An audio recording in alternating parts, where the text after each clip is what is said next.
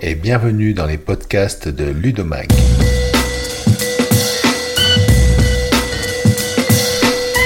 Je suis Eric Fourcault, rédacteur en chef de Ludomag, premier magazine en ligne de partage d'expériences d'enseignants francophones sur leurs pratiques pédagogiques en classe avec le numérique. Chaque semaine, nous recevons des enseignants, formateurs, éditeurs, chercheurs et institutionnels qui ont quelque chose à dire ou proposent des solutions à utiliser en classe. Les podcasts de Ludomax saison 4 des projets pour ma classe.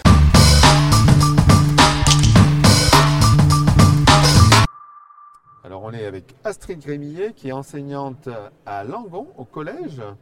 Hein, donc en, en quelle classe déjà? J'ai des, des élèves de 4e et de 3e au collège. Ok, donc bonjour. hein. Bonjour. Bonjour. Alors on va parler de, de- de petites activités euh, connectées ou déconnectées, hein, Oui. numériques, euh, qui permettent d'engager les élèves. Alors avant de partir là-dessus, ça vient d'où cette idée? Alors cette idée, elle vient de, elle a été, elle a émergé euh, de, de deux choses différentes. D'une première part, euh, mon insatisfaction sur le démarrage de mes cours, avec une simple réactivation en interrogeant oralement toute la classe et avec toujours seulement quelques élèves qui sont capables de réactiver ou en tout cas qui s'engagent dans cette réactivation. Donc moi je n'ai aucune idée de- de, l'activité cognitive du reste de la classe et malheureusement je suis bien consciente euh, du fait qu'il y en a beaucoup à ce moment-là qui démarrent pas le cours avec moi. Donc insatisfaction de ce point de vue-là et aussi euh, la crise euh, Covid qui m'a poussée à réin- réinventer, à faire preuve de créativité pour ramener des élèves à distance alors qu'il y avait déjà une distance cognitive en classe en présentiel. À ça s'ajoutait en plus une distance physique. Et du coup, j'ai quelque part, ce, blocage-là m'a poussé à être créative et inventive pour ramener ces élèves-là dans les apprentissages. D'accord. Donc du coup, aujourd'hui, à chaque cours, tu utilises ces petites activités Oui. qui permettent de, Voilà. de réengager, pas toujours les mêmes, on a, on a compris, et un maximum de gens ou faire des variantes. Enfin, vraiment, mon objectif, c'est 100%. C'est-à-dire que moi, quand, euh, une fois que j'ai dit bonjour à mes élèves et que j'ai fait l'appel, je veux que l'activité que je leur propose, qui va durer quelques minutes, Mm. euh, les élèves aient envie de s'y engager.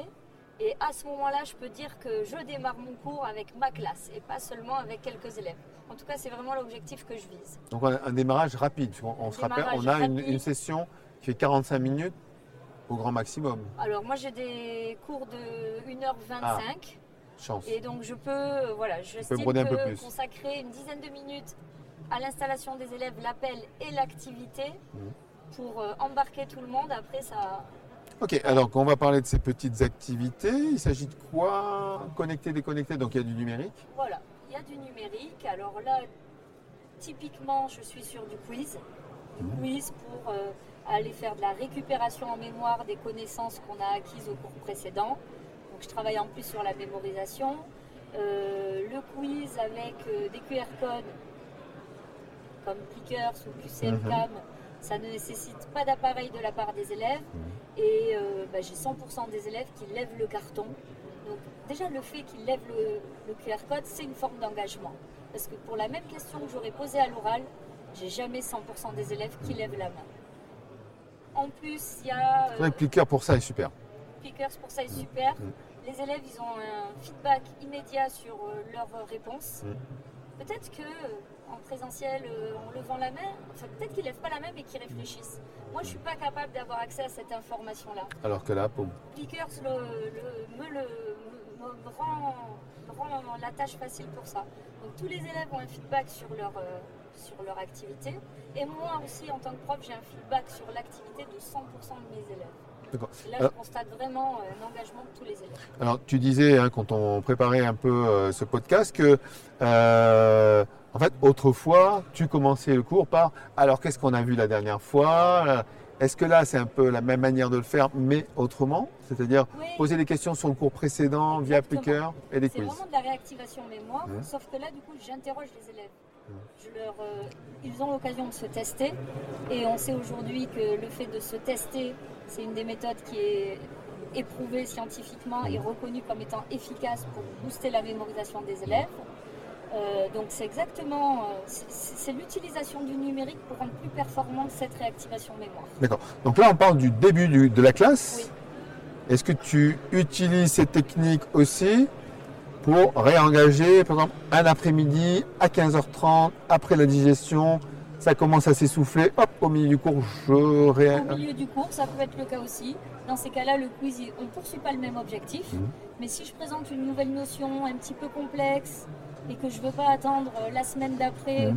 pour me rendre compte qu'il y a des difficultés, qu'il y a des erreurs de conception ou de raisonnement, à un moment, je peux aussi décider de faire une pause pendant le cours et de proposer des petites questions que j'ai préparées évidemment à l'avance. Bien sûr, ça demande, on verra ça plus tard sur la préparation du cours par l'enseignant, mais quelque part, donc, euh, c'est toujours pour redonner un petit peu le, le rythme, hein, et pour le re- redonner l'attention, hein, parce que des fois ça s'essouffle un peu, on sent qu'on les perd, il y en a un tiers qui est perdu, hop, on reprend et on est. aussi des petites occasions, des petits temps à chaque élève pour se recentrer sur ses apprentissages et ne pas rester tout le temps dans quelque chose de très collectif. Parce qu'il y a aussi la responsabilisation des apprentissages de l'élève que j'essaye de développer. Et le Mhm. fait à un moment de se tester individuellement. Il s'auto-évalue, il se dit bon, je suis encore dans le rythme, voilà, c'est bon, je suis pas perdu. Voilà. Ou j'y au suis. ça peut être aussi l'occasion de se rendre compte que voilà, là, on- ah, j'ai Et toi, à ton niveau, tu vois aussi, effectivement. voilà,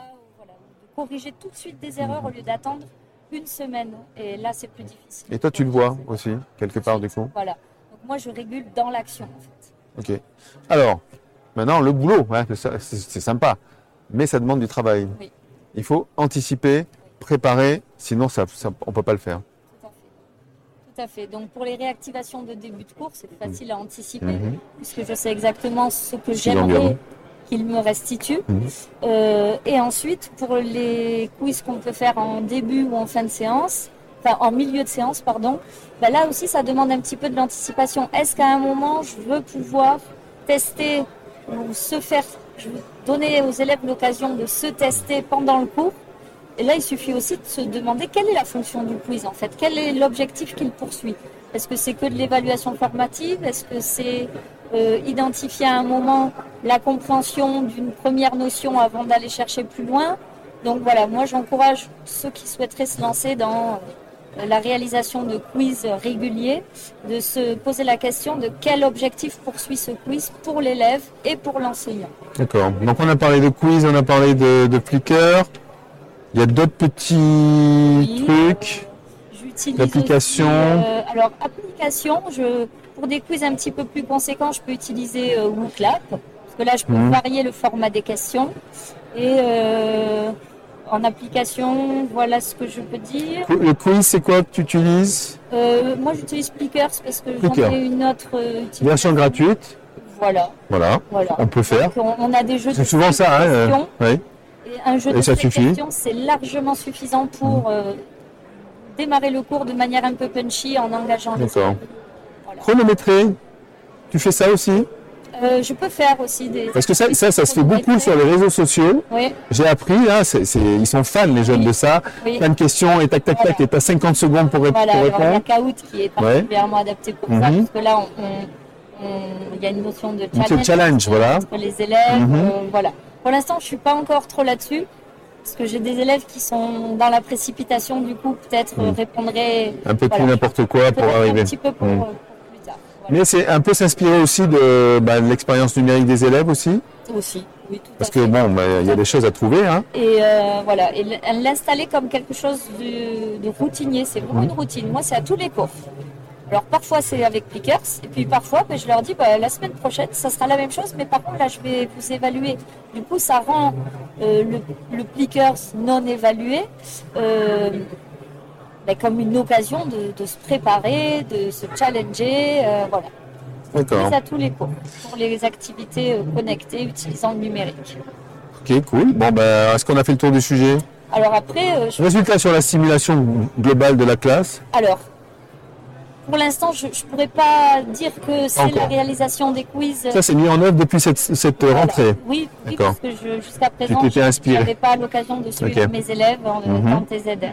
D'accord. Mais euh, en tout cas, résultat sur euh, euh, l'état d'esprit dans lequel sont les élèves et leur- voilà, le- la motivation qu'ils ont à démarrer le cours en jouant avec un petit défi et en même temps en, en réactivant les connaissances. Ça, c'est de l'ordre du ressenti, mais moi, je suis. T'as le sentiment que tu as une classe qui est motivée, qui a envie, quoi. J'arrive en me disant, Madame, est-ce Ouais. qu'aujourd'hui on fait piqueur? Ou est-ce qu'on fait un micro-débat? C'est aussi une technique Mhm. que j'utilise, le micro-débat en début de cours. Alors, micro-débat? Alors, le micro-débat, euh, il a été présenté par Jean-François Parmentier. Mhm. Euh, moi, je l'ai découvert euh, dans, dans une de ses conférences. Ça consiste, comme son nom l'indique, en un tout petit débat entre élèves. Mais avant ce débat, les élèves y répondent à une question de type QCM individuellement. Ensuite, euh, on met les élèves en petits groupes, si possible avec des élèves qui n'ont pas répondu la même chose qu'eux. Et là, du coup, ils vont devoir engager un débat de deux minutes maxi pour euh, qui a la bonne réponse, parce qu'il n'y en a qu'une bonne réponse. Euh, et ensuite, les élèves revotent individuellement. Et là, on voit l'évolution des réponses, on voit un petit peu. euh, et du coup, l'étape de débat, en fait, c'est l'apprentissage. Mais il y a un débat, il y a un débat Oui, il y a un débat, mais en petits groupes. C'est des plein de Ah non, il y a, donc il y a plein de petits débats. Voilà. D'accord, c'est pas un débat et les autres regardent. Et on trouve une question qui va susciter le débat, donc qui est assez difficile bah, pour que la discussion, le débat trouve son intérêt. Pas forcément une polémique, mais Pas forcément une polémique. quelque chose sur lequel on va pouvoir. euh, euh, Des erreurs très fréquentes de Mm. raisonnement chez les élèves en Mm. physique-chimie. Voilà. Donc là, je. Est-ce que c'est la Lune qui tourne autour du Soleil ou le Soleil autour de la planète Alors Mars ça, voilà, c'est une connaissance, mais par exemple, quand on va jouer sur des proportions, des représentations en physique-chimie, des, des erreurs très courantes, Mhm. Là, le débat, euh, du coup, il va, il va vraiment avoir, il va jouer son rôle euh, quelque part d'apprentissage par les pairs. Ensuite, on fait revoter les élèves. Et là, on voit une évolution du niveau de réponse. Et puis, on peut peut-être enrichir l'explication euh, si jamais ça n'a pas été suffisant par les pairs. En tout cas, ça donne des résultats. Efficace, beaucoup plus efficace que de corriger le même exercice au Mm. tableau. D'accord. Parce que là, les élèves, quelque part, euh, apprennent ensemble, en fait, se transmettent. Passer ces petites activités hein, dans, dans, dans la classe. Après, on peut, on peut se désengager du numérique, faire autre chose. Bien sûr, et d'ailleurs, j'utilise aussi plein d'activités qui sont pas numériques, des petits jeux de cartes, petits jeux de cartes d'association en chaîne. Mhm. Chaque élève a une carte, et puis euh, il va devoir à un moment verbaliser, demander à quelqu'un qui a, euh, par exemple, le chimiste ayant conçu la classification périodique des éléments. Quelque part dans la classe, il y a un élève qui l'a, ce chimiste. Donc, et à ce moment-là, il doit se manifester en disant J'ai Dimitri Mendeleïev qui a. euh, voilà. Et donc, tous les élèves ont une carte, doivent faire preuve d'écoute pour se manifester au moment où on va les appeler. Et quand on revient au premier élève, on a terminé. Donc c'est un jeu d'association, mais du coup qui se joue de manière collective à l'aide d'un jeu de cartes. Genre Il n'y a de, pas de numérique et ça marche très bien aussi. genre de jeu de cette famille euh, en physique-chimie. Voilà. Bon, enfin, donc résultat des courses. On stimule, on engage l'élève, Oui. On le réveille un petit peu, hein, parce que voilà, si c'est le matin, et, et comme ça on a un cours beaucoup plus dynamique et on peut. Voilà, voilà. Mais, donc ça demande. Ça demande du travail, attends. mais par contre, euh, voilà, il suffit de 4-5 activités comme ça qu'on va mettre en œuvre euh, en fonction de, de- de l'objectif du cours, euh, de manière routinière, ritualisée. Et donc, ça demande une première explication aux élèves. Ils comprennent très vite ces activités qui sont très simples. Et ensuite, quand ils arrivent, on leur dit bah, aujourd'hui on fait un micro-débat, aujourd'hui on fait un quiz, aujourd'hui on fait un GKIA, le jeu de cartes. Et ça se met très rapidement en place. Et quelque part, euh, voilà. Et là, je suis sûre de de- d'emmener. euh, je laisse personne sur le quai. euh, ils sont tous avec moi et c'est beaucoup plus facile après pour les rebooster en cours de séance quand il y a aussi bah, des creux dans l'attention, des baisses de motivation, des difficultés qui apparaissent. Ok Astrid, donc alors là on a parlé de l'entrée en matière, on démarre la classe, on active la classe pour redynamiser tout ça si ça commence à s'assoupir. Est-ce qu'il y a une clôture? Est-ce qu'on on fait une synthèse? Est-ce qu'il y a une autre activité spécifique avant de partir euh, Alors, dans- ce que j'aime bien faire pour clôturer mes séances, c'est euh, demander un billet de sortie aux élèves que j'ai préparé à l'avance. Ça ressemble à le format, c'est un billet d'avion quelque part qu'ils doivent obligatoirement me compléter et me remettre pour passer euh, la porte pour quitter le cours. Donc euh, sur ce billet de sortie, je demande des choses très simples qui nécessitent euh, un temps euh, de, de, réflexion personnelle de 2-3 minutes maxi. Je peux demander aux élèves comment, ils se sentent, comment ils se sentent à l'issue de ce cours. Alors je leur propose des, des émojis par exemple. Et puis je leur demande aussi pourquoi ils ont choisi cet emoji. Alors là, on s'expose un peu en tant qu'enseignant parce qu'il faut être prêt à accueillir un petit peu la parole de l'élève. Et en même temps, elle est très riche parce que le choix de l'émoji, très souvent, il n'est pas lié au contenu même du cours, il est lié à comment se sent l'élève en arrivant dans mon cours. Et moi, ça, ça me donne des infos quand même qui sont très précieuses pour, euh, pour aborder certains élèves un petit peu différemment ou pour comprendre aussi comment eux, ils ont perçu le cours. Donc je leur donne l'occasion de s'exprimer sur leurs ressentis en laissant ouvert, en laissant euh, leurs paroles libres. Et puis parfois aussi, je, enfin souvent même, j'aime bien les recentrer sur leurs apprentissages en fin de séance en leur demandant de me lister euh, les mots-clés importants du cours, de me résumer en une ou deux phrases ce qui leur semble essentiel de retenir. Et une fois qu'ils ont complété ce petit billet de sortie, ils peuvent quitter le cours. Moi, ça, ça me donne des infos très précieuses pour envisager le cours suivant et notamment concevoir mon petit quiz Plickers ou réfléchir à une manière de remédier à, à ce que j'ai pu lire dans les billets de sortie. Ils sont nominatifs les billets Ils sont nominatifs et ça j'y tiens parce que du coup l'élève s'engage et n'est pas tenté de cocher, écrire n'importe quoi. Et il a deux trois minutes pour se recentrer sur lui, sur son cours, sur ce qu'il a vécu et je trouve que cette petite parenthèse où on finit le cours pour soi, elle est essentielle euh, en tant qu'élève. Alors, ta source d'inspiration, euh, elle vient, on en a parlé, hein, l'expérience Covid, comme beaucoup d'enseignants, a engendré quand même la réflexion sur comment engager les élèves, hein, ça on le sait, puisque quand même le distanciel a provoqué quand même une perte en ligne de pas mal d'élèves et d'enseignants parfois. Euh, mais est-ce que tu as, euh, tu as, tu as un modèle, tu as une expérience particulière en dehors de, celle-ci, euh, je sais pas, un livre que tu conseillerais ou une, une ressource particulière, une vidéo que tu, aurais, tu aurais vue? Ce que j'ai partagé lors de l'Explore Camp et que je me fais un plaisir de partager mhm. aussi euh, dans, dans Ludomag. Donc différentes ressources, euh, les ressources de Jean-François Parmentier, un, le MOOC sur la plateforme Fun, la mhm. psychologie pour les enseignants, une série de livres aussi avec euh, tout un tas d'activités stimulantes. Et vraiment, ce qui, ce qui m'a, ce qui m'a inspiré cet, cet Explore Camp, c'est l'espace des premiers pas à Ludovia, euh, mhm. à Aix-les-Thermes cet été. Parce que ces, ces petites activités très simples qui sont pas toujours numériques, j'ai trouvé qu'elles répondaient à une problématique qu'on rencontre tous en tant qu'enseignants sur ce démarrage du cours qui, si on l'observe de manière un peu critique, est quand même assez insatisfaisant dans la manière dont il est mené souvent. Et je me suis dit du coup que ça pourrait bien s'adapter à des gens qui sont pas forcément très aguerris dans le numérique, mais qui vivent quand même le même quotidien de classe que moi. Donc réplicabilité du, de la méthode, hein, du projet. Un enseignant se dit bah, super là, je viens, je viens d'entendre Astrid est-ce qu'il faut qu'il soit un fan ou un expert en numérique? Non, Qu'est-ce qu'il doit faire en fait? Absolument pas. C'était tout l'intérêt de, de l'Explore Camp. C'était, enfin, j'ai mené l'Explore Camp en, déroulant euh, mes arguments et surtout en faisant vivre toutes ces activités aux participants. Et ce qui a été très intéressant, c'est d'avoir justement des, des, personnes qui découvrent le numérique, qui viennent à Ludovia pour la première fois, qui sont des jeunes enseignants et qui ont pu voir tout de suite une manière de, de se réapproprier, de faire à leur main ces activités sans être des spécialistes du numérique. Ok, donc en fait c'est plus une méthode, mais après c'est pas besoin, voilà, c'est des petites de choses. Avec après des, des, des, petites, euh, des petites billes pour venir euh, essayer d'améliorer cette situation parfois insatisfaisante. Bon, mais merci Astrid. merci euh, à toi Eric.